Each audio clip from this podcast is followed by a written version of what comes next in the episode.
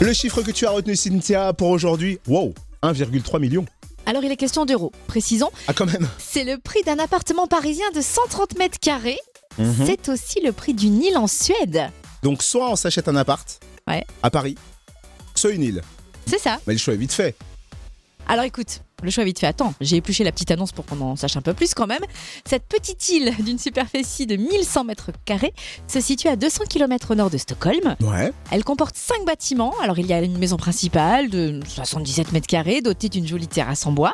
Il y a aussi une maison d'hôte, un atelier, une cabane de plage, un sauna chauffé au bois et des embarcadères et bien sûr une piste d'hélicoptère. Mais bien sûr, mais c'est naturel. Eh bah oui, elle est mise en vente par un réseau immobilier de luxe, comprends-tu Donc pour 1,3 million d'euros. Ça veut dire que ça équivaut au prix d'un appart de 130 mètres carrés à Paris. Ah oui, mais c'est dingue, non C'est fou.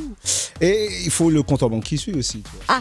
Voilà, c'est bien ça qui fait Suède, c'est qu'il faut avoir le compte en banque. Alors à part investir dans un sweatshirt, on n'a plus qu'à espérer contracter le syndrome de stock option. Bon, si vous n'avez pas fait l'ENA ou des études en marketing, vous ne comprenez pas la vanne de fin. J'en fais partie.